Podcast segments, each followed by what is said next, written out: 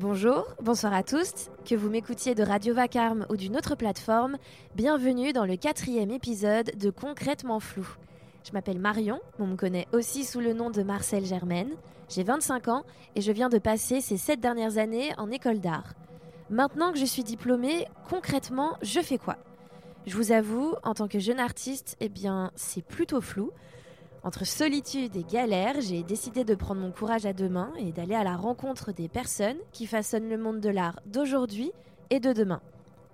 Dans ce quatrième épisode, j'ouvre une porte du monde de l'art que je ne maîtrise, mais alors pas du tout, mais qui m'a toujours un peu secrètement fascinée, c'est celle du théâtre et de l'opéra. Mon invitée du jour, elle, en est une experte. C'est Victoria Sidja. Elle est metteur en scène. Elle a notamment mis en scène des pièces comme Les Trois Sœurs de Tchekhov, Juste la fin du monde de Lagarce ou bien La lettre au père de Kafka. Vous allez le comprendre, avec Victoria, on s'est rencontrés pour la première fois il y a très longtemps, quand je ne savais pas encore ce qu'étaient les beaux-arts, et ce fut un plaisir d'échanger sur son parcours, son évolution dans le théâtre, jusqu'à même aujourd'hui être metteur en scène à l'Académie de l'Opéra national de Paris. On a discuté de son processus de création, de ses projets, de la difficulté, du doute sur notre choix de vie, de carrière hein, qui peut s'installer quand on est artiste. Je vous souhaite à tous une bonne écoute. C'est parti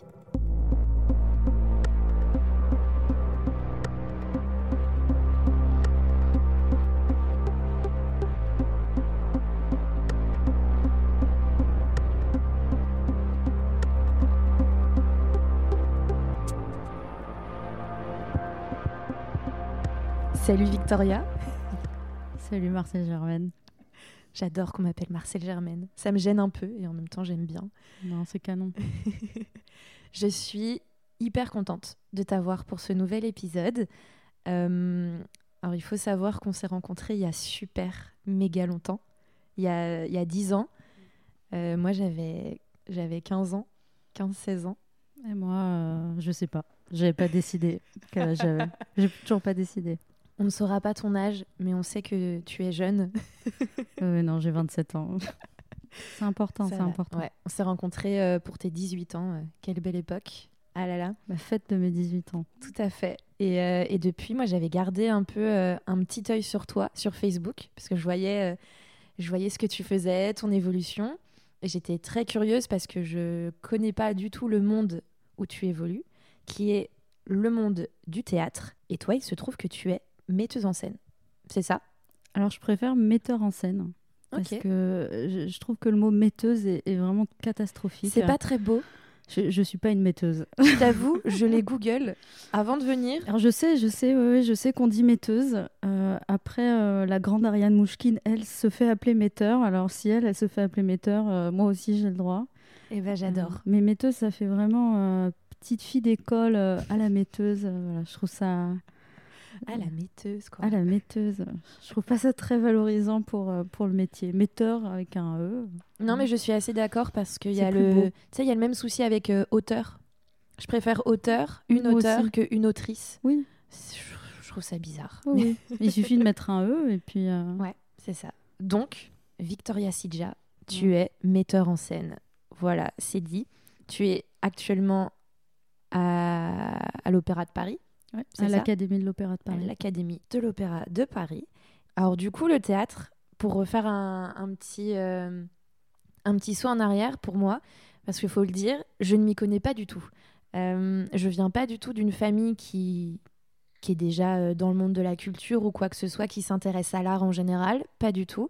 Donc j'ai jamais eu l'occasion d'aller au théâtre quand j'étais plus jeune ou d'être habituée à ce genre de choses. Je pense que je l'ai découvert moi à l'école parce que forcément on nous oblige à lire des pièces de théâtre. J'en ai kiffé certaines. Je me souviens toujours de Bérénice de Racine. C'est une de mes préfs. Je peux encore te citer des passages. Je peux pas dire Bérénice à haut doigt sans pleurer, je crois. C'est trop beau. C'est tellement beau. Donc je savais que j'avais un petit kiff pour le théâtre parce que si une pièce de théâtre me touche à l'écrit, je pense que ça peut que me toucher sur scène. Ça dépend. Ça dépend peut-être. Mais j'ai eu très peu de fois l'occasion. Ça dépend de la mise en scène. Bah forcément, forcément. Mais je suis allée peut-être deux fois au théâtre, deux, trois fois dans ma vie. T'as vu quoi? Tu te souviens? Pas vraiment. Euh, c'était souvent des trucs euh, longs, chiants. Ça peut être très très long et ça peut être très très chiant. Je crois que j'ai vu euh, Lorenzaccio. Ça, ça c'est très long, ça. Et très chiant, pour le coup, au lycée. Et euh, ça m'a pas laissé un, un bon, un bon souvenir. Et c'est vrai qu'après, quand on me dit Ah, tu veux aller au théâtre avec moi? Je suis là. Tu veux pas plutôt te faire un ciné et tout Donc voilà, c'est là où euh, vraiment le monde du théâtre, je n'y connais pas grand chose. Par contre, j'en ai fait plus jeune, un petit peu. J'adore performer, j'adore, euh, j'adore ça. Mais voilà, le sinon, à part ça, je ne m'y connais pas. Donc moi, je suis du coup très curieuse en tant que metteur en scène. Comment t'es tombée dans le monde du théâtre? Alors, con- contrairement à toi, moi, j'ai des parents qui étaient dans le théâtre. Euh, donc, et qui en plus euh, étaient dans le théâtre à un moment où il y avait beaucoup d'argent qui était euh, donné à la culture. Donc c'était très très festif et très euh, fertile. Il y avait beaucoup beaucoup de productions, on allait beaucoup chercher les nouveaux metteurs en scène. C'était très important. Donc moi c'est ça qu'on m'a qu'on m'a montré. Donc j'ai eu tout de suite envie Mm. d'en faire partie. T'as une enfance à fond théâtre. J'ai l'impression que c'est un club en fait. C'est toi qui tombes été- petit. euh. Oui, oui, oui. Ouais. J'ai été. euh, mes parents travaillaient tous les deux à l'Odéon, Mm. dans le sixième. Donc le lieu déjà est magique. Mm. Donc je jouais là-bas. Ouais, trop Et cool. je jouais comme enfant. hein. Je, je- Vraiment, je connaissais tous les. J'ai plein d'histoires. hein. J'ai vraiment plein d'histoires de moi petite là-bas. J'ai fait des Noëls. Je me suis coincée la tête dans les escaliers. euh. Euh, ma mère adore raconter que j'ai dansé sur une estrade, un pot de dernière euh, d'un spectacle à 5 ans. Euh, voilà, c'est vraiment, c'était vraiment très festif. C'est vraiment ça dont je me souviens. Et je voulais être petite actrice, chanteuse, comédienne. Donc, je, voilà, je, je voulais en faire partie. Et il se trouve que dans mon école, il y avait beaucoup de spectacles aussi mis en place pour les petits. Et, et je, faisais, je, je montrais aux enfants comment il fallait saluer. euh, euh, J'aimais bien m'occuper de leurs accessoires. euh, J'aimais bien. Donc, en fait, c'est une fibre qui m'a été inculquée par, euh, Mm. par mes parents. Forcément, ouais. Et comme ils m'ont montré, s'ils avaient été, je sais pas, médecins et qu'ils m'avaient montré à quel point c'était incroyable, peut-être que j'aurais fait médecin. S'ils avaient été musiciens, bon voilà. Mais euh, eu- voilà, moi ça a été, euh, ça a été le théâtre. Ouais, je peux comprendre. Ça donne envie, euh, forcément, quand tu quand es là-dedans depuis, depuis tout petit. Après, bizarrement, j'ai pas voulu devenir fleuriste comme mon papa, tu vois, mais euh, on sait jamais. non, mais t'as un goût de, de la composition, euh, des couleurs, de- tu vois. Peut-être, c'est est, vrai. On est influencé. hein. Alors, du coup, c'est pour ça, je suppose, que tu as décidé de faire des études euh, dans le théâtre. Euh, alors ça a été, j'ai fait au lycée, j'étais en option théâtre. Mm. J'étais en option théâtre lourde, mais je pense que j'ai choisi ça euh, comme j'ai choisi l'espagnol par euh, facilité, Mm. Euh, parce que j'étais pas une très très bonne élève. Euh, Et puis il y a eu un spectacle qui m'a fait euh, comprendre que je voulais diriger les acteurs. C'était ça, le, le- c'était pas être metteur en scène, c'était diriger les acteurs. Voilà, je voulais vraiment faire ça. J'étais très admirative de ça. Et euh, alors, je pourrais pas dire que j'ai fait des études de théâtre, c'est un peu bizarre parce que j'ai fait un peu de fac et je suis, je suis très vite partie. Ok. J'ai fait un peu de fac de théâtre parce que un, un metteur en scène qui était le metteur en scène du, du, du spectacle Déclic, qui était euh, Luc Bondy, m'a accepté que je vienne regarder euh, les répétitions euh, d'un Tartuffe Mhm. euh, qui faisait à l'Odéon. Et en fait, j'ai préféré euh, passer mes journées de 9h à 22h dans une salle assise à regarder, hein, euh, et à regarder comment ils faisaient, euh, comment les acteurs, comment ça s'organisait, Mm. quelle était la responsabilité du metteur en scène dans les répétitions. Et puis du coup, je parlais aux assistants, je parlais au scénographe qui, qui était euh, Richard Peduzzi sur ce spectacle. Et en fait, de, de fil en aiguille, euh, ensuite, Luc m'a fait jouer Mm. parce qu'il s'est dit que il a compris que je voulais apprendre. Donc il m'a fait monter sur scène, il m'a donné un rôle euh, sans, sans texte, ce qui était super. Et après oui, je suis, un- je suis rentrée à l'école, dans une école de, de théâtre, mais j'étais pas, ça me plaisait pas trop d'être comédienne parmi les comédiens. Mm. Il y a quelque chose qui me qui, qui m'allait pas. Donc, donc ça, je dirais que c'est c'est pas tant des études, c'est oui, j'ai décidé d'apprendre, euh, j'ai décidé d'apprendre euh, Ouais. le, le théâtre. Et peut-être c'était un moyen d'avoir aussi euh, une sorte de diplôme ou un truc qui prouve quelque non, parce qu'en chose. fait, j'ai même pas fini l'école. Ah oui, d'accord. je, je suis partie, je l'avoue aujourd'hui à ton micro, je, je- je suis partie au bout de au bout d'un an et demi parce que du coup en parallèle je jouais euh, donc à l'Odéon. Vraiment, mes premières fois, elles ont quasiment toutes été à l'Odéon. Qui est un super théâtre. Ce qui est un super, qui est une super école en fait. Mm. Euh, mais comme tout comme là, je, je, je, je suis, euh, je, suis à l'Académie de l'Opéra de Paris. Il y a un truc où j'arrive, j'apprends très bien quand je suis face à l'exigence. Quand il faut être exigeant soi-même, euh, tout d'un coup, ça te met, ça t'oblige à, à t'élever un peu, Mm. euh, à être exigeant avec toi-même et du coup avec ce que tu fais, parce qu'il y a des gens autour de toi qui eux aussi travaillent à 400% pour que ça soit bien. On peut pas travailler un peu euh, dans ces choses-là, quoi. Ça se Non. saurait. hein. Si, si on pouvait travailler moins et que ça soit bien, euh, moi je serais la première à le faire, mais, mais bon, voilà, c'est pas trop possible. Donc, euh, comme je gagnais ma vie euh, avec euh, le spectacle de Luc, euh, et qu'après j'ai touché l'intermittence, en fait j'ai eu envie de faire un premier spectacle. Donc j'ai quitté l'école et j'ai produit mon premier spectacle, Qui était? Les Trois Sœurs de Tchekhov. le fameux. euh, Je me souviens, je me souviens à l'époque sur Facebook, tu avais fait une cagnotte. Ouais. Je crois. J'y Ouais, avais ouais, même participé. C'est vrai? Ouais. Je suis tellement triste de pas m'en souvenir. ne t'inquiète pas. Mais, Mais je euh, crois que, je crois que tout d'un coup, le fait que tu l'évoques euh, fait que je m'en souviens un peu. euh, ouais, ouais, on, avait fait, euh, on avait fait une cagnotte. Ouais, on avait fait une cagnotte. Bah Ouais, ouais, ouais. on, Bah faisait, ouais. on faisait ça. hein. Bah, c'était, c'était la grande époque euh, des cagnottes. C'était Bah, la c'est- grande époque des cagnottes. Ça existe toujours, hein, Ouais, bien sûr. un peu mais moins. euh, C'est, ouais, c'est moins mis en avant, mais c'est vrai Ouais. On ose moins demander ouais. de l'argent aux gens là. Genre en 2015-2016, c'était le truc, t'as un projet, vas-y, tu fais une petite cagnotte litchi. euh. Ouais, après, après j'ai eu du mal à, à- à faire ça. Je, je voulais plus demander. Mm. euh. Après, je demandais pas beaucoup parce que je mettais. euh, voilà, c'était un- c'était même pas 50-50 quoi. Voilà, je suis hébergée par une compagnie euh, qui m'a aidé à faire ce premier spectacle qui était un peu ambitieux hein, parce que c'est un texte compliqué mais tellement génial. C'est tellement Mm. bien, les trois sœurs, vraiment. euh, pff. je, je- je- Il y avait un, un comédien euh, qui jouait avec lui qui s'appelle euh, Ariel Garcia Valdez qui m'avait dit de ne pas monter ça. Et je lui ai demandé pourquoi, et il m'avait dit parce que tu vas toujours vouloir y revenir.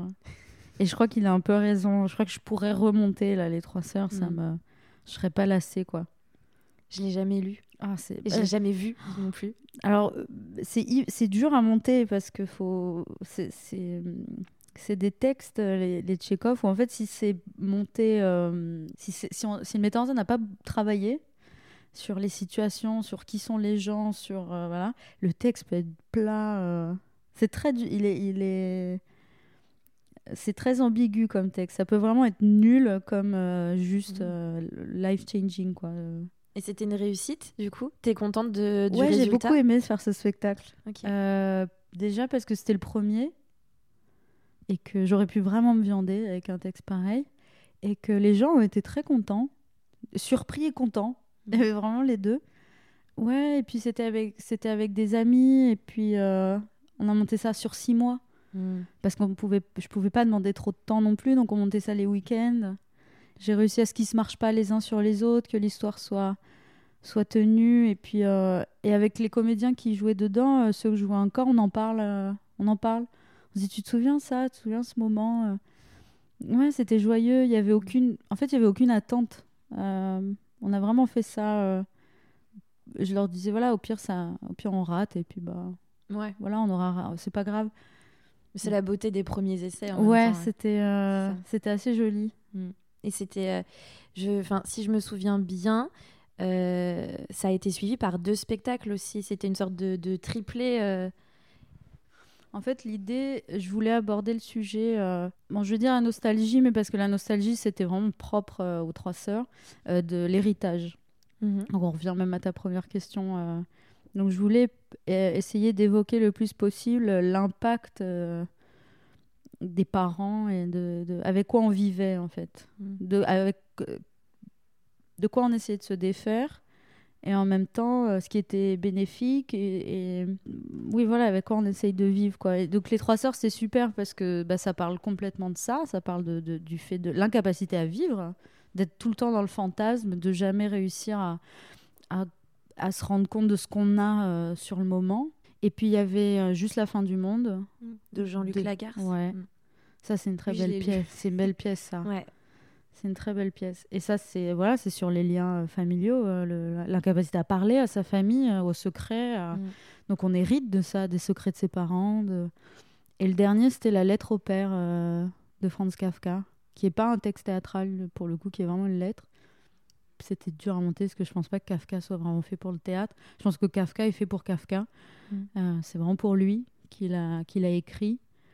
Mais c'est une très belle lettre où je pense que tout le monde pouvait y trouver un peu, euh, un Et comment, du sien. Comment ça se passe en fait quand tu décides de, de monter un spectacle? Est-ce que euh, tout d'un coup tu tombes sur un texte et tu te dis euh, genre waouh, genre ça je veux, je veux le faire vivre sur scène Comment ça, comment tu fais un peu? Ça naît souvent du, un peu d'une obsession. Je m'obsède un peu pour, pour, un, pour un texte. Là, par mmh. exemple, ça fait deux ans que je suis obsédée par par des textes d'une femme qui s'appelle Charlotte Delbo, mais je l'ai toujours pas monté. Mais je sais que je, je vais le monter. Hmm. Mais du coup, euh, dans ma vie de tous les jours, il y a toujours un moment dans la journée où, où je réfléchis à comment je vais le faire et tout. Hmm.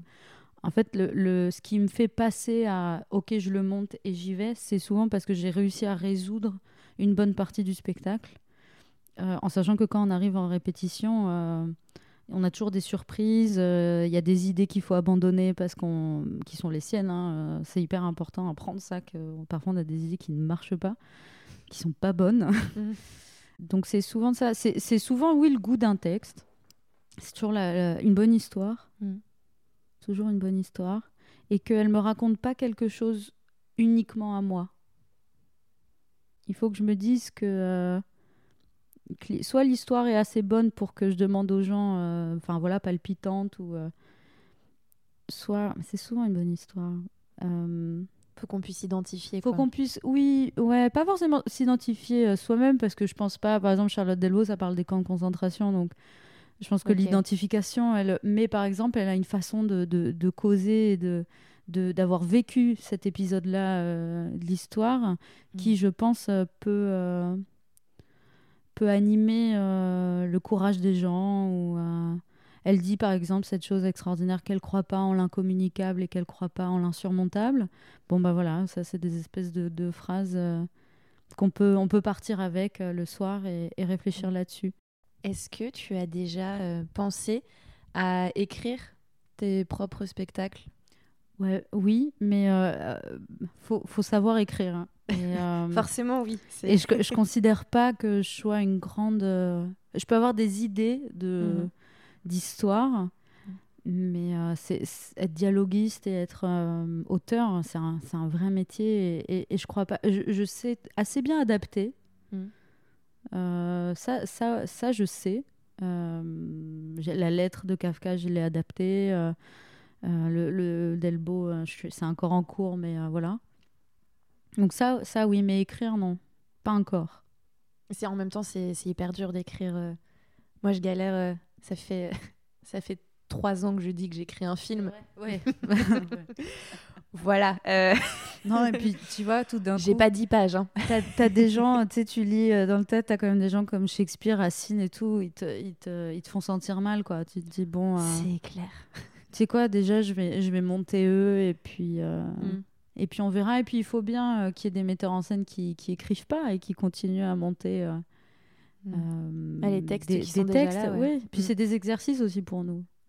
Mm. Moi je sais qu'il y a des pièces où ça, je vais aussi les monter parce que je pense que c'est des exercices de mise en scène. Par exemple, à Hamlet, il y a un moment où il va falloir que, que j'y aille. Ouais. Ça fait peur. Hein. Bah, c'est terrible parce que c'est des vraies questions de vie. quoi. Après, c'est des questions, quand on se les pose, c'est comme si on était un peu protégé parce que c'est des, ça a de l'importance comme ça en a pas, mais c'est mm. l'humanité qui connaît Hamlet. C'est euh, puis ça doit faire peur parce que tu passes après euh, mille et une personnes. Bah, euh. oui, oui, oui, Bah, tu en fait, souvent, tu as des gens à la salle qui en ont déjà vu cinq ou des trucs comme ça. Bah Donc, qu'est-ce que toi, tu vas. Qu'est-ce que tu apportes Qu'est-ce que toi, t'apportes à ça je pense qu'au final, c'est la meilleure chose que tu puisses faire, c'est de mettre en valeur le texte le plus possible. Moi, j'essaye de, de, faire ça en premier. Mm et de traduire par des scènes des, des, des ressentis que j'ai eus euh, ou raconter des gens. Mm. Moi, ça, c'est un truc, comme je t'ai dit quand tu étais à ma fenêtre, je t'ai dit, on peut voir les gens dans la rue. Mm. Moi, j'adore ça. Je crois que c'est vraiment pour ça que, que je fais ça. C'est pas tant pour avoir une grande scénographie ou des trucs comme ça, mais c'est pour euh, raconter le plus possible euh, la nature euh, humaine sous toutes ses formes. Parce que pour une situation, en fait, t'as 500 façons de réagir. Mm. Ça, hum, ça me fait poser la question de euh, est-ce que par exemple quand tu montes un, un texte euh, genre euh, ouais un truc euh, aussi euh, fou que euh, Hamlet est-ce que tu est-ce que tu utilises tout le texte? Ou est-ce que parfois genre les metteurs en scène prennent vraiment une, une liberté complète? Ah bah t'as des metteurs en scène qui vont monter qu'une phrase, hein, et puis autour ils vont mettre euh, ils vont créer textes, autre chose euh, ils vont Ah ouais, créer, voilà, euh, ça, hein. Oui, oui, il y en a qui vont prendre les thématiques d'Hamlet, et puis après ils vont faire en sorte que les, je sais pas, que les acteurs improvisent. Mm. Euh, Moi, je suis, je, suis un je suis un peu plus classique que ça, je crois. Ouais. Euh, je pourrais couper. je me mords la lèvre en même temps. quelques phrases qui sont un peu longues Petite bêtise. Euh, mais hum, je pense que je resterai très. euh, Mais oui, tu peux. Mais en fait, c'est ça c'est qu'à partir du moment où tu es sur un plateau, c'est libre à toi de Mhm. faire ce que tu veux. Je me souviens d'un spectacle que j'avais vu. Euh, de Castorf, euh, j'avais, euh, j'avais, je sais pas, 14-15 ans, et il avait monté La Dame aux Camélias. Alors j'étais trop contente parce que je venais lire La Dame aux Camélias, et je crois qu'il y avait une phrase de la, de la Dame aux Camélias dans la pièce. Ah Alors que ça durait 3h50. Mais et c'est écrit vraiment sur l'affiche Oui, oui, euh, oui, La La Dame aux Dame Camélias, ouais. C'est un peu gros On quand m'a même proposé des spectacles d'aller voir lui. Je suis non, non, non, c'est un menteur. euh, il invente pas du tout ça. Il avait monté le roman de Monsieur Molière. J'ai fait oui, oui. Ah. euh. Il y a juste Molière qui apparaît à un moment. Mais c'est un grand artiste, hein, du coup. C'est Ouais. comme un plasticien. C'est comme des, Mm. des, des, des artistes comme euh, Romeo Castellucci qui, en soi, ils font du théâtre. Mais c'est Petite. euh, c'est le tel. Je reçois des petites notifications. Il reçoit des, des sex love. Si seulement. Euh, mais euh, du coup, en fait, oui, c'est des, des grands artistes. euh, c'est un peu des, même des plasticiens du théâtre, quoi. Mm, mm.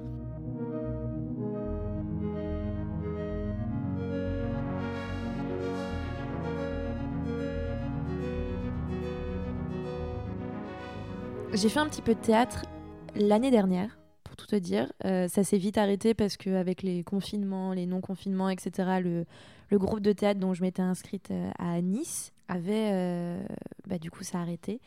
Et, normalement, c'était un- une sorte de groupe de théâtre pour surtout travailler la mise en scène parce que j'aime bien.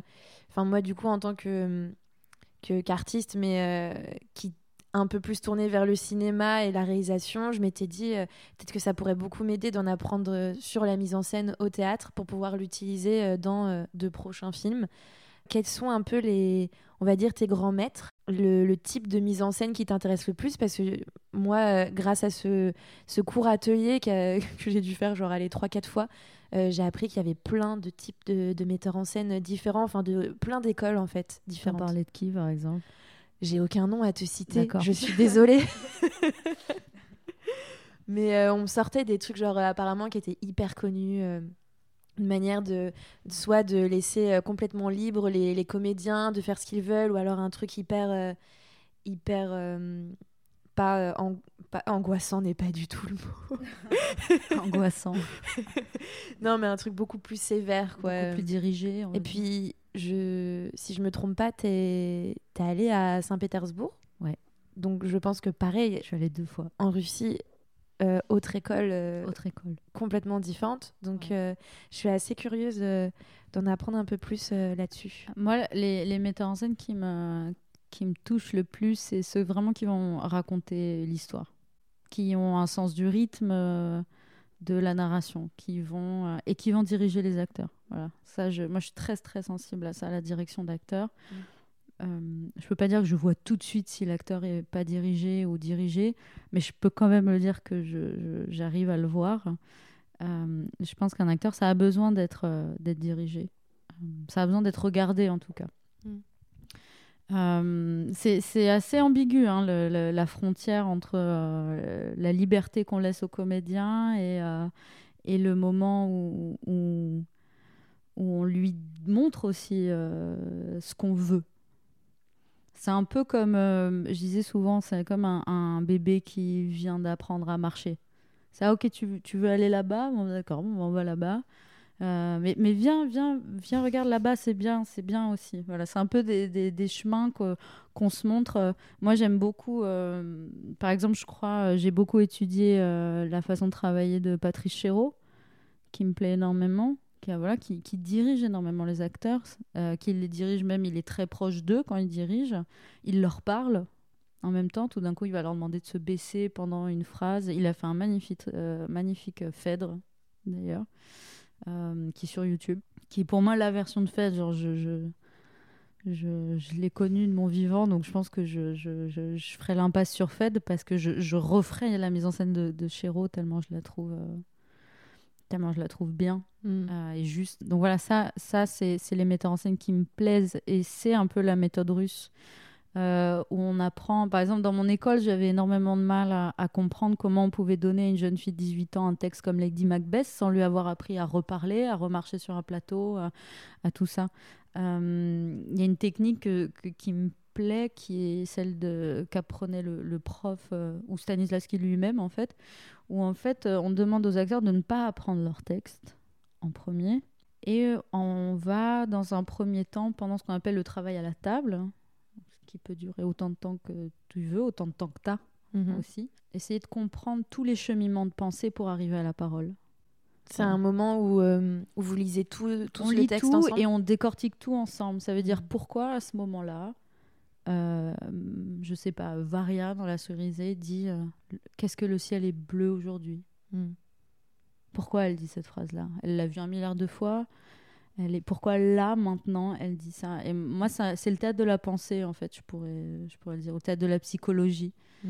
Euh, voilà, il y a des gens comme euh, Giorgio Streller, comme Chéreau, comme Lev Dodin en Russie, euh, comme Stanislavski, voilà, où euh, c'est le théâtre de la pensée. C'est la pensée qui amène à et qui du coup aussi amène à des actions. Parce qu'il y, y, a des metteurs en scène qui se contentent un peu de monter euh, le texte et du coup il se passe rien de plus que le texte. Donc souvent as des, tu, tu, sors en disant putain c'était chiant. Mm. Ils font dire ouais mais cette scène-là était bien. Je fais oui elle était bien parce que dans le texte il se passe un truc. Mais après, le, le, le, metteur en scène ou la metteur en scène, elle n'a pas proposé euh, tout d'un coup. Euh, il y avait, par exemple, je te donne un exemple. Euh, il y a un metteur en scène, c'est mon père qui m'a raconté cette histoire, je trouve ça vraiment génial, qui a monté Macbeth. Mm.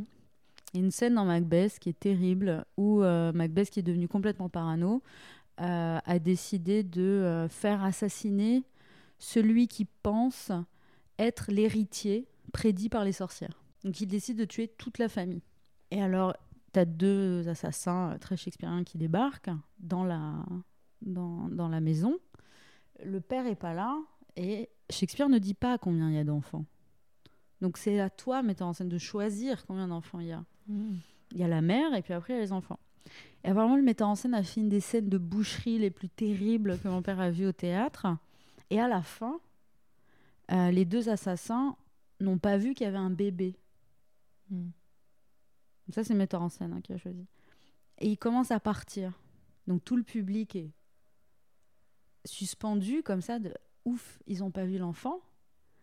Et au moment où ils allaient sortir, ils ont fait pleurer le bébé. Okay. Et là, tu as les deux qui se retournaient comme ça et ils faisaient un noir. Et là, là tu as une scène. Ok. Voilà, là, as une mise... là ça, c'est de la Très mise en scène. Ouais. Par exemple. C'est des choix visuels, de situation, de. Euh, de oui, de, de la... c'est de la pensée. Et c'est d'essayer de comprendre qu'est-ce qui se passe à ce moment-là, plus que le texte. Entre, il y avait une comédienne russe qui m'avait dit ça quand je lui ai dit que je montais Tchekhov. Elle me disait il faut être un peu détective. Après, ça, c'est le théâtre que moi, moi j'aime et que ouais. j'essaye de faire. Après, il y en a d'autres. Tu as des gens comme Bob Wilson qui vont faire des trucs hyper esthétiques. Et c'est mm. leur esthétique qui prône sur le texte et qui fait ressortir le texte d'une certaine façon, par exemple. Mm. Mais en fait, je me rendais pas compte à quel point euh, il euh, y avait de la liberté dans, dans, la mise en scène au théâtre. C'est je, vraiment. Euh... Maintenant, ça me donne envie d'aller au théâtre. Ouais, c'est infini.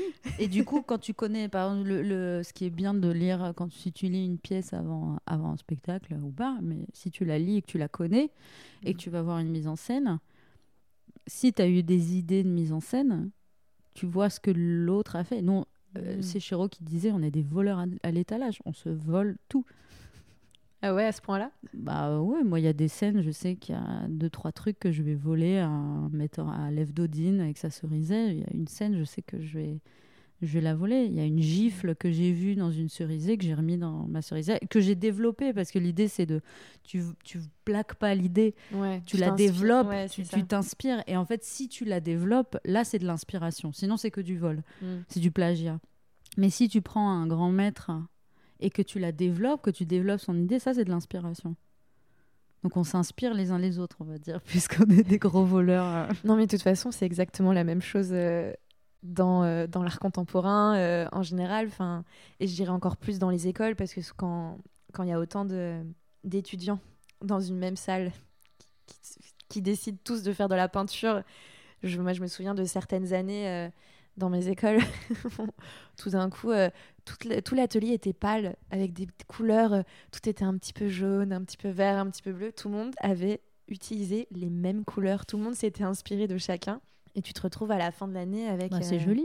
C'est très beau, mais c'est vrai que tu te retrouves à la fin de l'année avec des jurys où tu te dis euh, Ok, euh, en fait, vous êtes tous. Vous êtes passé le mot. ouais.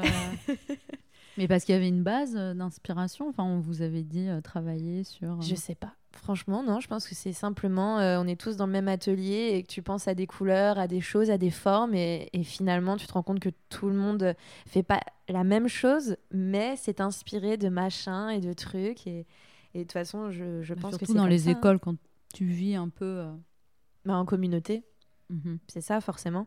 Mais tu sais, une fois que tu as réglé, moi j'ai essayé de régler quand même l'idée que j'allais inventer quelque chose. Ouais. Bah, t'inventes quand même quelque chose. Non, non, mais que j'allais révolutionner quelque chose. Ah. Ouais. C'est bien. Au final, t'essayes. Non, mais au final, t'essayes de faire de ton mieux en, en, en apprenant des autres. Mhm. Et si tu gardes ta ligne à toi, sans regarder trop quand tu travailles à gauche et à droite, ce que font les autres de ta génération, quoi, Mhm. tu peux arriver à créer ta voix. Parce Ouais. que c'est ça qui est important. Je crois qu'il y a- ta, ta façon de parler, ta façon de, de, de- de t'exprimer. Mm. En tout cas, la, la, la, la, la rendre riche. Mais je pense qu'au dé- au début, quand tu te lances dans le monde de l'art et que tu as envie euh, de créer des choses, il y a toujours cette petite naïveté. Tu te dis, ouais, moi je vais faire un truc, ils sont pas prêts. Et Puis puis, tu ouvres un euh, livre et tu te rends compte qu'il y a déjà quelqu'un qui l'a Tu fait. l'as fait. Tu te Exactement. dis, bon, c'est pas grave. Je me suis pris tellement de fois cette claque. Mais c'est ça qu'il faut. Mais c'est bien. hein, en faut même assumer que tu, Mm. Que tu que t'inspires. tu t'inspires. que tu euh, te nourris de... ouais, de Oui, certains oui. artistes. Parce qu'en fait, on... c'est ça. C'est pour ça que la question de l'héritage, pour moi, elle a toujours été euh, hyper intéressante. C'est que euh, on est euh, un, un buvoir euh, de trucs autour de nous. Mm. Et que c'est ça qui fait que notre expression euh, artistique, après individuelle, elle est euh, riche. Non, tout à fait. Non, ce que je voulais dire, c'est que je pars du principe, dans tous les cas, que ça soit euh, par euh, ce que te donnent euh, tes parents, ta famille ou tes amis, ou même dans tes études, on te donne des cartes. euh, tu les as en main et après tu vois ce que tu fais avec. Soit, euh, soit tu décides, bah voilà, de. de Mais même en t'en affranchissant, tu. Ouais, En fait, Mais reste là. T'es, là, t'es avec ça. Donc... c'est ça. Et de tes voyages, je pense que c'est hyper important. Moi, les, les voyages en Russie, ça a été très, très, très formateur. Mais Mhm. même dans ma façon que je peux avoir parfois de demander à un acteur ou à un chanteur de faire tel ou tel geste. Ou d'éprouver un peu plus quelque chose. Mm. Qui, est- parce que moi, j'ai j'ai vraiment appris ça en Russie, d'é- d'éprouver. Ça, ça a vraiment été là-bas euh, que j'ai, euh, que je me le suis même infligé à moi-même pour après euh, le retranscrire ou Mm. le, le, le, partager avec, avec les comédiens. Et justement, maintenant que tu es à, du coup à, à l'Académie de l'Opéra de Paris, Oui. tu travailles donc moins sur des pièces de théâtre, Ah mais oui, sur oui. du coup de l'opéra. Oh, tiens, surprenant. Oui. Euh, mais ça doit être complètement différent. La, la direction de, de chanteur, non? Bah, on croit. En fait, moi, j'arrive pas à trouver ça complètement différent parce que j'arrive à trouver ma liberté euh, dans la direction euh, des chanteurs. Euh, Il y a des paramètres à prendre en compte. hein. En fait, euh, ce qui est très particulier, c'est que c'est plus ton rythme à toi. Tu peux plus mettre un silence là où tu veux là où tu veux. Ouais, t'es obligé de suivre quand T'as même. bah, t'as une euh, bah, partition en fait. T'as t'as un vrai chef qui est là, qui est la musique, Mm. qui est écrite, qui est timée, qui est rythmée. Mm. Donc soit t'en fais un allié, soit oui, ça peut devenir ton, pire cauchemar, quoi. Et la discipline la plus frustrante euh, pour un metteur en scène. Mais hum, j'y prends beaucoup de plaisir pour le coup, déjà parce que j'aime énormément la musique et que j'ai une chance, c'est que la musique me provoque euh, des images et, m'inspire beaucoup. J'ai pas l'impression de pas faire de théâtre. Je le fais pas comme avec un texte de théâtre, mais au final, euh, l'approche reste la même. hein. Mm. Et j'ai la chance d'être euh, entourée de chanteurs euh, très disponibles. En fait, ce qui est très particulier aussi quand tu te retrouves avec des chanteurs, par exemple, en début d'année, j'ai travaillé sur une production, c'est la première production sur laquelle euh, j'observais en plus, qui était un Rigoletto. Rigoletto, c'est vraiment un monument de l'opéra. Et il se trouve que le chanteur qui chantait Rigoletto, euh, qui est Ludovic Tézier, c'était sa 16e production de Rigoletto. Donc quand je dis 16e production, c'est-à-dire que c'est sa 16e mise en scène mhm, qu'il vit de Rigoletto. T'as rien à apprendre à Ludovic Tézier sur le rôle. mm, mm, C'est clair. Donc soit tu le surprends par des situations, par euh, voilà, soit euh, tu vas faire de la mise en place et encore s'il trouve ça bien et que et voilà. Mais au final, c'est son expérience à lui avec laquelle tu dois aussi euh, travailler? J'ai, je n'ai jamais vu d'opéra, pour le coup. J'en ai déjà écouté beaucoup parce que mon, mon grand-père euh, adore ça. Mais euh, à quel point, euh, du coup, tu peux être libre dans la mise en scène euh, de, bah, d'un opéra? Parce que, Est-ce que tu as le droit quand même de- d'avoir des silences entre certains morceaux ou est-ce que c'est tout du long? Euh, oui, entre entre les, en- alors, il y a des silences qui sont écrits. Ok. Donc ça, il faut juste euh, être assez euh, malin euh, et avoir bien travaillé ta partition pour aller voir le chef d'orchestre, qui est le premier chef. hein. Mhm. Ok. Tu dois faire en fonction de lui dans tous les cas. Euh, en fait, c'est les gens viennent pour la musique. Mm. Et si ta mise en scène est ratée, il reste la musique. enfin, moi, j'ai déjà entendu cette phrase un milliard de fois de euh, bon, la mise en scène c'était ok, euh, mais euh, la musique incroyable. Bon. Mm. Et après, parfois, ça peut être l'inverse. hein. Mais le mieux, la meilleure des situations, c'est euh, c'est la collaboration euh, entre euh, un directeur de musique et un directeur de scène. Ça, c'est la meilleure des collaborations parce que ça peut être tellement riche. Tellement, tellement riche. Et ça se sent tout de suite en plus au plateau quand il y a eu un truc qui s'est fait à deux. Tout de suite, ça ouvre des portes, quoi. Mhm. Alors que si on est dans le conflit, bah, ça se verra. Oui, bah oui, de Tout toute se voit, de toute façon. ouais. Tout- toute la répétition, toutes les répétitions, moi, je trouve qu'elles se voient au plateau. Enfin, on sent quoi, comment ça s'est passé. Bah, quand les gens n'ont pas envie de travailler ensemble, déjà. ça sent, ça sent, direct. ça sent. Sais, euh, faut qu'à la fin, les gens, ils aient envie de se lever, de partir avec la troupe, quoi. Mhm. tu t'arranges avec la partition, mais tu fais en fonction de la partition. Mm. Tu fais vraiment en fonction de Mozart, quoi. Faut mieux pas. Et, et- et si tu le fais pas, euh, la musique, elle va te rattraper à un moment donné. Mais comme si tu décides de changer la situation d'une pièce de théâtre, au bout d'un moment, la situation, elle va venir te rattraper. Et elle va, te bou- elle va bouffer ta mise en scène parce qu'en fait, c'est elle qui est, c'est toujours elle qui, c'est toujours le texte qui est plus fort, toujours la musique qui est plus fort. C'est, c'est... Donc la liberté, elle se trouve dans, faut, faut avoir travaillé, Mm. faut connaître son, son outil.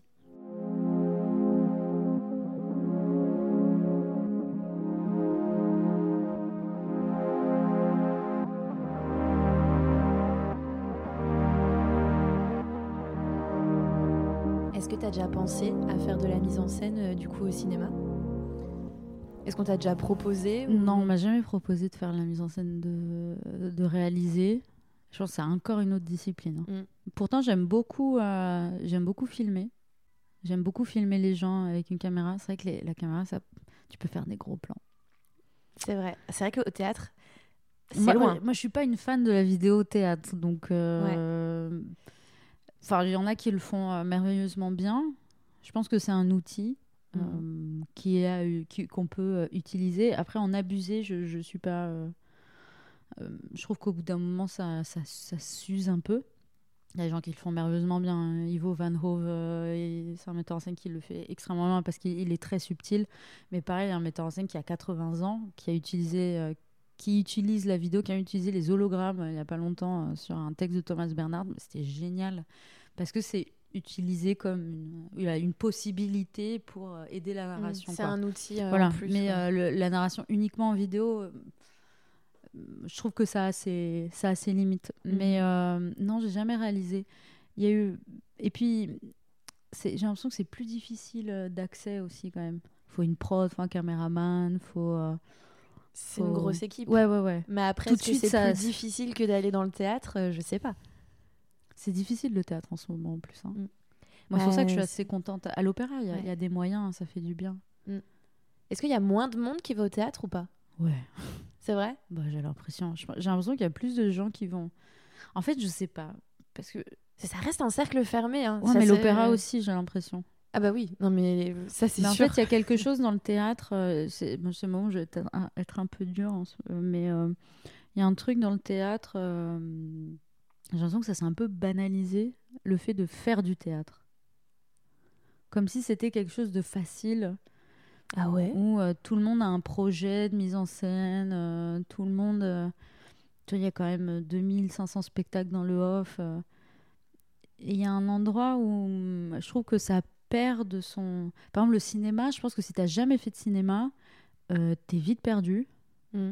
Si t'as pas les clés pour faire du cinéma. Ouais, et encore, je trouve que c'est facile de d'attraper les clés pour faire du cinéma. Demain, ouais. n'importe qui peut prendre son téléphone et s- décider Ah de oui, faire un oui, film, oui, oui, oui, oui. tu vois, ou Bah de oui, faire de bah la vidéo sur YouTube. Bah, peut-être. Or que le théâtre, euh, c'est quand même, euh, pour moi, euh, justement, c'est hyper compliqué de rentrer dans ce monde-là pour moi. Ouais, mais non, parce que regarde, si t'arrives à avoir un peu d'argent en faisant une cagnotte ou un truc comme ça, euh, tu fais un, tu loues une salle euh, pour euh, trois soirs, euh, tu, au final, tu te fais prêter des costumes.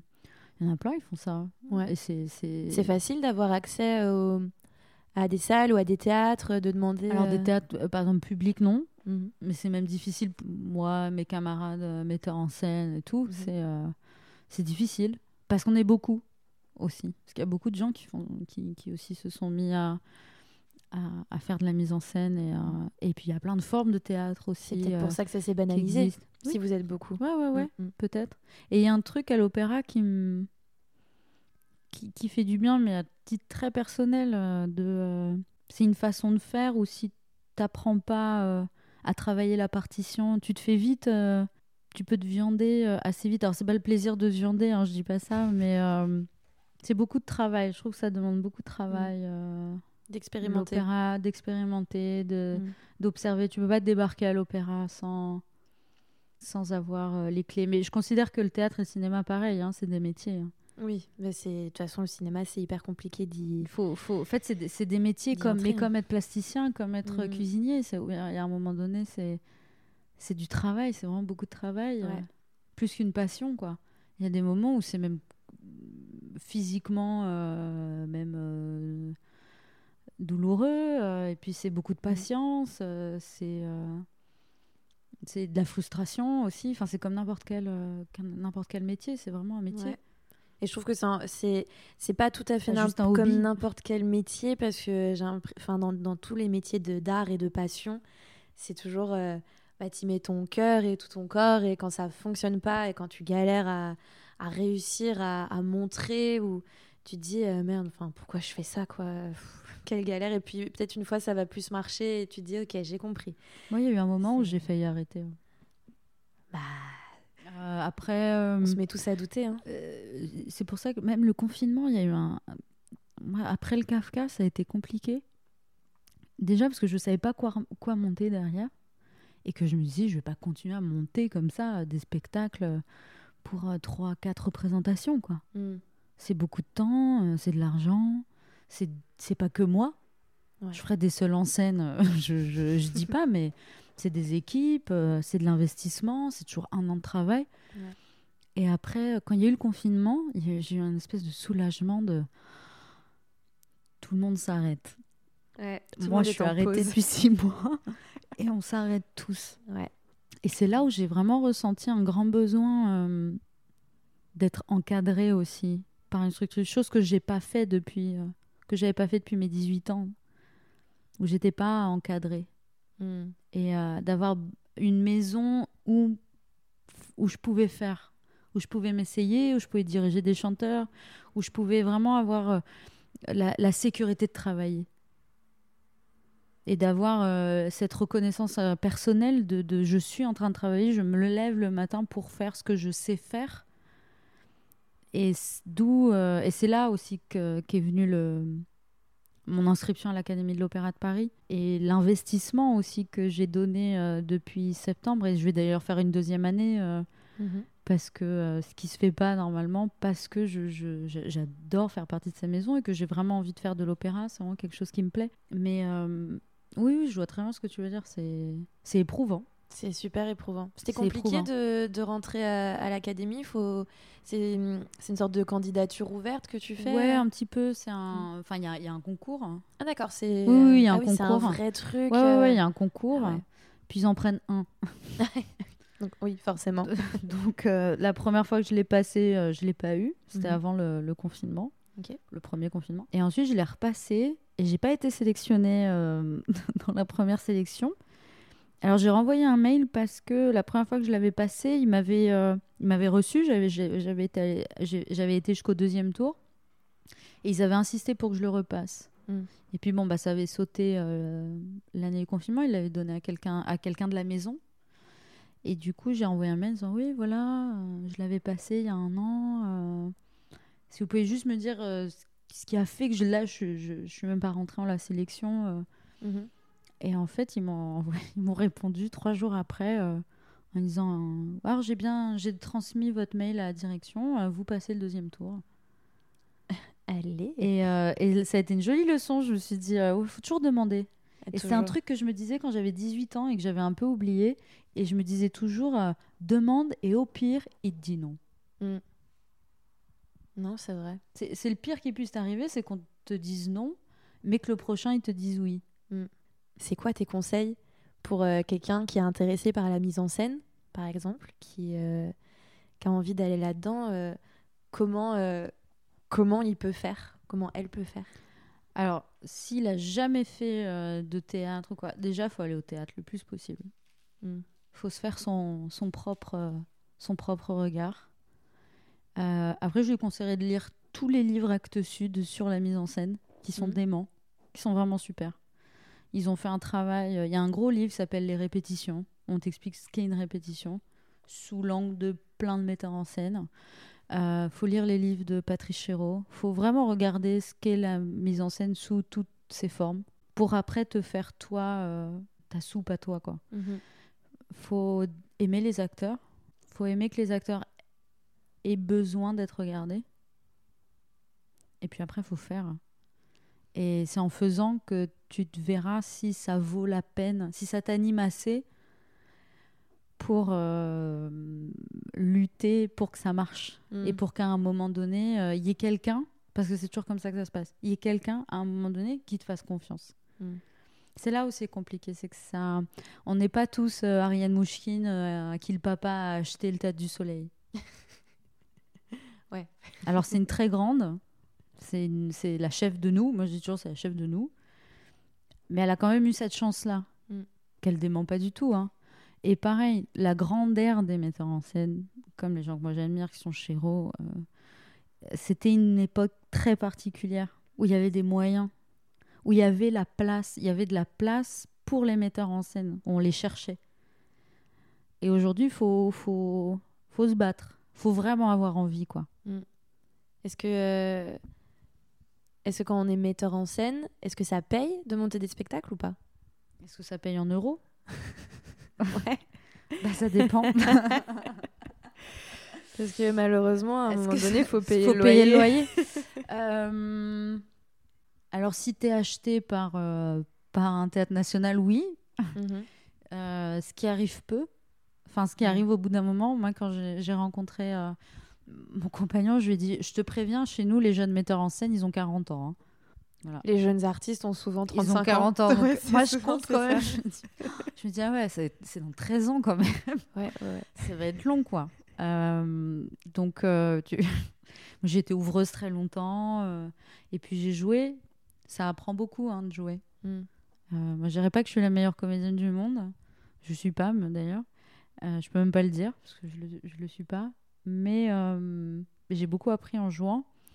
Après, il y a, plein d'autres formes. On peut aussi faire euh, des, lectures euh, où là, ça paye un peu plus. Des mises en espace de concert. Il y a des alternatives à trouver. on peut être... J'ai été répétitrice pour des comédiennes. J'ai été répétitrice d'Amira Kazar. J'ai été répétitrice d'Isabelle Adjani. J'ai été ça, par exemple, ça, on apprend aussi, hein, parce qu'on voit tout d'un coup, on a des comédiennes en face de nous euh, qui apprennent des rôles entiers, on voit comment. Mm. Donc après, on peut parler à ces comédiens, et ça, ça paye. Je savais pas, pas que c'était un métier carrément d'être euh, eh, oui. dans la répétition, quoi. Ouais, d'être répétitrice. Il y avait, Luc Mondy, il avait des, il avait des souffleuses, mm. encore. Je trouve ça vraiment le truc à l'ancienne, les souffleurs. Euh. Mais on est un peu à l'ancienne. Hein. Ouais, bah, c'est le théâtre. C'est un peu, c'est un peu à l'ancienne. Hein. Mm. Mais j'aime. Ouais. Bah oui, souffleur, c'est important. Bah, par exemple, il y a des metteurs en scène qui ne veulent pas que les comédiens aient, des... aient le texte en main. Euh, et parfois, les comédiens, ils connaissent pas encore euh, mm. très bien le texte. Mais après, tu peux être euh, assistant. Mais pareil, les assistants, les metteurs en scène, souvent, ils ont leur, leur assistant. Mais ça paye à partir d'un moment, en fait. C'est pour ça que je dis que il faut que la personne sente en elle si c'est vraiment sa vie, en fait. Parce que ça prend, ça prend ce temps-là, surtout aujourd'hui, mm. où l'art paraît un peu secondaire. Mm, mm. Et après, il y a des secteurs qui payent mieux que d'autres aussi. Je dirais pas que le théâtre, c'est le, en mise en scène, c'est celui où ça paye le mieux. Si on parle en termes d'euros, l'opéra paye mieux, un réalisateur gagne mieux. Par exemple. Et encore parfois. Et encore, euh, voilà. Ouais. C'est hyper intéressant. Je suis assez d'accord sur, euh, sur le fait qu'il faut savoir où on met les où on met nos pieds dedans là parce que. Ah oui, il faut et puis il faut vraiment que ça soit le cœur hein. qui batte quoi. Il mm, mm. faut que ça soit une vraie euh, une vraie conviction parce qu'on va essayer hein, de, de, de vous démoraliser, de décourager. moi, le nombre de le nombre de gens qui m'ont dit mais t'es sûr que c'est vraiment ça que tu veux faire? Et il suffit qu'il y ait une personne un peu convaincante qui te met le doute et euh, tu te retrouves, comme je me suis retrouvée il y a, il y a deux ans, à me dire euh, je, je, je, là, là je, me dis que c'est. Est-ce que c'est pas une lubie? Est-ce que c'est pas euh, juste un, un, truc qui, me fait plaisir? En même temps, je, je me vois pas du tout faire autre chose. Il faut pas qu'il y ait de plan B. Mm. Ou faut que le plan A soit déjà mort et que ça soit le plan B, quoi. Et souvent, les, les grands artistes, c'était ça. Ils avaient prévu d'être de faire autre chose et puis ils se sont dit mais non en fait je, suis comédien ou en fait mais non je, je, suis peintre ou, euh, et c'est ça du coup qui fait qu'on on, lutte toute sa vie pour euh, exprimer euh, ce qu'on a à dire. Donc c'est comme ça que le cerveau marche. Mm. moi j'ai compris que c'était comme ça que mon cerveau marchait. En faisant de la mise en scène. Non mais je suis je, je suis assez d'accord. La première fois que j'ai réalisé un truc c'était c'était à l'école je me souviens et je me suis dit waouh c'est ça ma place je veux diriger tout le monde dans cette pièce. J'adore. C'est vraiment. Euh, c'est transcendé. Ouais. T'es libre? Tu dis, euh, ok, ok, c'est ça que je veux faire maintenant. Comment on le fait? C'est toujours, euh, toujours la même galère. Moi, je suis assez, je suis assez partisane des, d'avoir plein de plans au début, je disais, moi, j'ai qu'un plan. C'est mon plan A. Et, euh, et, je ferai ça. Et quand je vais sortir ça, ça va marcher. Et puis après, je vais faire ça. Aïe, aïe, aïe. Quelle était naïve, celle-ci. J'ai cru que ma carrière allait euh, se lancer avec les trois sœurs. Alors que je l'ai fait dans un squat à Place des Fêtes, euh, avec 12 copains, tu vois. Bah ouais, mais c'est ça. Hein. Moi, j'ai fait un, un documentaire je m'étais dit, ouais, ce truc-là, il va être sélectionné dans tous les festivals. Cannes. Ouais, non, non, euh, laisse tomber. Non, ça, ça, ça, je sais pas si ça existe encore. Deux. Le premier. Euh, le premier bon truc, ouais, euh, ouais, La première idée qui. Ouais. qui je pense pas, mais c'est comme d'ailleurs, c'est jamais la première idée, souvent la bonne. Ouais. Souvent celle d'après. Il mm, mm, Faut dire mm. la première idée, et puis après on dit, mais attends, parce qu'en fait, si on la fait comme ça, ah ben voilà, en fait, c'est cette idée-là qui marche. Et puis, bah, autant pour les interprètes, c'est encore différent. Je, je, je, fais vraiment la différence euh, mhm. entre euh, métier interprète. Moi, euh, j'aurais aimé, je crois, aussi être interprète. Je trouve extraordinaire de pouvoir faire des choses avec une voix, avec, ses mains, avec vraiment avec, avec ce qu'il est. Mhm. après, je crois que je suis trop timide aussi pour, pour faire ça quand je chante chez moi, alors que j'ai chanté, je, pour l'instant, quand il y a du monde, je chante jamais à pleine voix. Donc c'est des voilà, c'est des choses comme ça. Mais imposer à des gens des visions, des idées, une heure et demie de temps, ça, ça prend du temps avant que on, te laisse le, faire et le développer aux yeux du monde. Et je parlais d'un chef d'orchestre que, j'aime beaucoup, qui s'appelle, euh, qui est un chef d'orchestre russe, euh, qui s'appelle qui s'appelle Théodore Kourenzis, qui est considéré comme un jeune chef, mais qui a 50 ans. et c'est vrai qu'il fait jeune. Et je parlais euh, avec mon compagnon et je lui disais, je lui fais, tu vois, il a, c'est à 50 ans qu'on le laisse diriger les interprètes. Mm. Je lui dis, tu sais ce qu'il faisait, toi, Kourenzis, à 25 ans? Il fait non. bah, il a bien dû faire des trucs, disait à 25 ans, pour arriver jusque-là. C'est ça. Donc en fait, la direction du métier d'interprète, parce qu'au final, c'est ce que je fais, et l'expression de mes idées et, des interprètes, aussi comme euh, les auteurs, diriger une œuvre, bah, en fait, ça prend du temps avant que mm. le groupe qui choisit que tu as le droit de faire ton métier t'accorde du crédit. Mm. Comme si il fallait euh, voilà, avoir tant d'expérience pour, euh, pour être légitime. Mm. Mais peut-être qu'ils ont raison. Hein. Je sais pas. Je sais pas. En même temps, moi, j'ai l'énergie. Par exemple, quelqu'un comme Patrice Chéreau, il a monté le ring de, de Wagner, qui est un opéra qui dure 28 euh, heures. Enfin, j'exagère, mais c'est très très long. C'est plusieurs opéras en un, ça dure 12 heures ou 8 heures et il avait 27 ans. Et il a monté, ils lui ont donné une salle comme Bayreuth, qui est une salle ultra importante, et ils lui ont confié, enfin, ils avaient besoin de quelqu'un pour remplacer le metteur en scène qui voulait pas le faire, et ils ont demandé à Patrice Chéreau 27 ans, et Chéreau, à 27 ans, avait l'énergie pour faire 8 heures d'opéra. Je sais pas si à 60 ans, tu as l'énergie. Hmm pour faire un Wagner qui demande, c'est le Seigneur des Anneaux, hein, c'est vraiment, il faut aller, tu as des références qui commencent au début et qu'il faut absolument remettre parce que tu as des fans absolus euh, de, de, Wagner qui connaissent le truc par cœur que si t'as pas mis sur la scène l'épée qui était euh, les nerds de, l'opéra.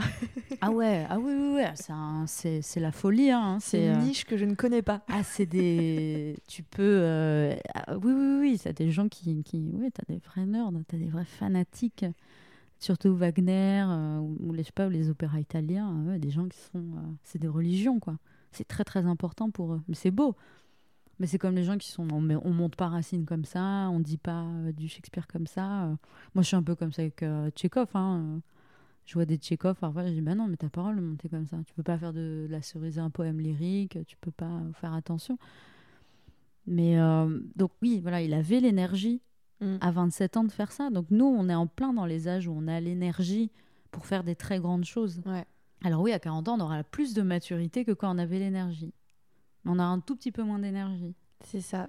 Donc c'est des bon. C'est toujours ce truc le laissez-nous euh, donner nos privilège. Ouais, ça, ça dépend ce, qu'on, ce, que, ce qui est le plus important. Est-ce que c'est énergie? Est-ce que c'est mm. expérience? Je sais pas. Je me dis il faudrait un petit peu des deux. C'est, c'est ça la chose. Je me dis en fait bah mon certes j'ai un plan A, mais euh, j'ai maintenant euh, un, des plans qui vont jusqu'à Z et je me dis que ces plans-là. Euh, est-ce qu'au final, ils sont pas toujours un peu. Euh, ils sont toujours reliés. en fait, je pense que le secret, c'est qu'il faut qu'ils soient reliés au plan A et qu'ils aident à monter, à, à te soulever vers, euh, vers ce foutu plan A qui est tout là-haut. Là. Au final, tu n'as qu'un plan A. J'ai qu'un plan A. J'essaye de, j'essaye de niquer le système. on essaye. je pense, je sais pas tant niquer le système, c'est essayer de lui faire des, des feintes. Ouais. C'est de le comprendre comment tu, comment je peux passer par un petit euh, trou là et ah rentrer dedans. Elle a réussi à être, euh, à faire une expo à tel endroit. Ouais. ouais. Eh ouais. Parce eh qu'il y a une personne à un moment donné qui a vu à travers moi. Mm. Euh, moi, il y a quelqu'un en ce moment à l'opéra qui est la directrice de l'académie, qui s'appelle Myriam Mazouzi, qui est quelqu'un qui me fait confiance. Et qui me fait confiance sur des. Je, je, le sens. Elle me fait confiance. Et ça, tout d'un coup. Euh, ça fait du bien. C'est très porteur. Hmm. Très, très porteur. Hmm. D'avoir une personne qui, euh, qui voit que tu sais travailler. Et ça passe par le fait voilà, qu'elle qu'elle m'ait fait confiance pour faire une deuxième année euh, à l'académie. Ou... Ça, ça te donne foi dans le fait de continuer. Parce Mhm. qu'au final, c'est que les gens qui te donnent foi dans ce que tu fais. Parce que toi, tu peux être convaincu de ce que tu fais. Et si tu es tout seul, t'es ja- tu peux pas être. T'es jamais tout seul parce qu'au final, c'est des métiers où on le fait pour les gens. Moi, je disais souvent, j'aime mon métier souvent quand je le fais pas. Parce que quand je le fais, je suis fatiguée, mal au dos. Moi, je me suis fait une hernie discale entre ma, mes trois sœurs et juste la fin du monde Ah ouais. parce que j'ai enchaîné. Mais au final, euh, j'ai le souvenir de ce que j'ai fait, puis j'ai le souvenir des gens après. Et, euh, et puis j'ai peur de le montrer aux gens. Je suis complètement. euh, je suis un peu de fièvre. J'ai hâte, je le fais vraiment pour ça. Est-ce que les Mhm. gens vont aimer? Bah, Non, mais là, les gens vont s'ennuyer, ça c'est ennuyeux. Et, euh, et voilà. Et donc, du coup, quand il y a des gens autour de toi qui tout d'un coup te, te- te font confiance, ça, ça c'est le cadeau. C'est ça le cadeau. Donc trouver des gens qui, qui ont confiance en, en nous. travailler, travailler, avoir un peu de culot. Ouais. Parce que les portes, elles s'ouvriront pas toutes seules. Non, jamais. Jamais. T'es attendu nulle part. Mm. Ça aussi, personne t'attend. Moi, c'était un truc que m'avait dit mon père euh, aussi, euh, euh, du coup, qui est dans le milieu. Il m'a dit, mais on va, on va te présenter à tout le monde, mais t'es pas bonne, tu sors. Mm. Et ça, c'est si tu travailles pas, en gros, tu sors. Ça se verra tout de suite. Les coups d'élan, et on le voit chez tous les fils d'eux ou toutes les filles d'eux. Ceux qui marchent, on oublie de qui sont les, les enfants. Mm. Julie Depardieu, par exemple, je sais pas, des gens. Isia, les chanteuses, tu vois. On a oublié que c'est la fille de Hugelin. On le dit parce que c'est joli, parce qu'on est content que Ouais. ça soit la fille de Hugelin, mais c'est plus ça. C'est pas sa musique, c'est sa musique à elle. Julie Depardieu, c'est sa façon de jouer à elle. Euh, Chiara Mastroianni, la fille de Catherine Deneuve, c'est pareil, c'est sa façon de travailler à elle. Parce que voilà, tu travailles. Donc en fait, il faut travailler, travailler, avoir un peu de culot. Et puis il faut s'accrocher, quoi. Et aimer ce qu'on fait. Faut jamais être blasé. Hein. faut pas être blasé. Ça, on le voit sinon. Ouais, c'est clair.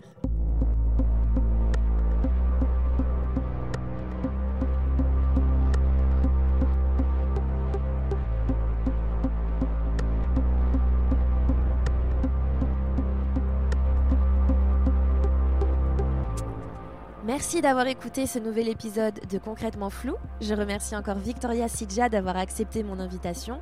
Merci à Radio Vacarme de diffuser ce podcast le dimanche tous les 15 jours. Merci à Kojo Kara d'avoir produit les ambiances sonores qu'on entend dans l'épisode. Petit rappel, n'oubliez pas de vous abonner à l'Instagram officiel de Concrètement Flou pour être sûr de recevoir toutes les infos sur les futurs épisodes. N'hésitez pas à liker, partager, en parler autour de vous, ça fait toujours plaisir. À bientôt pour un prochain épisode.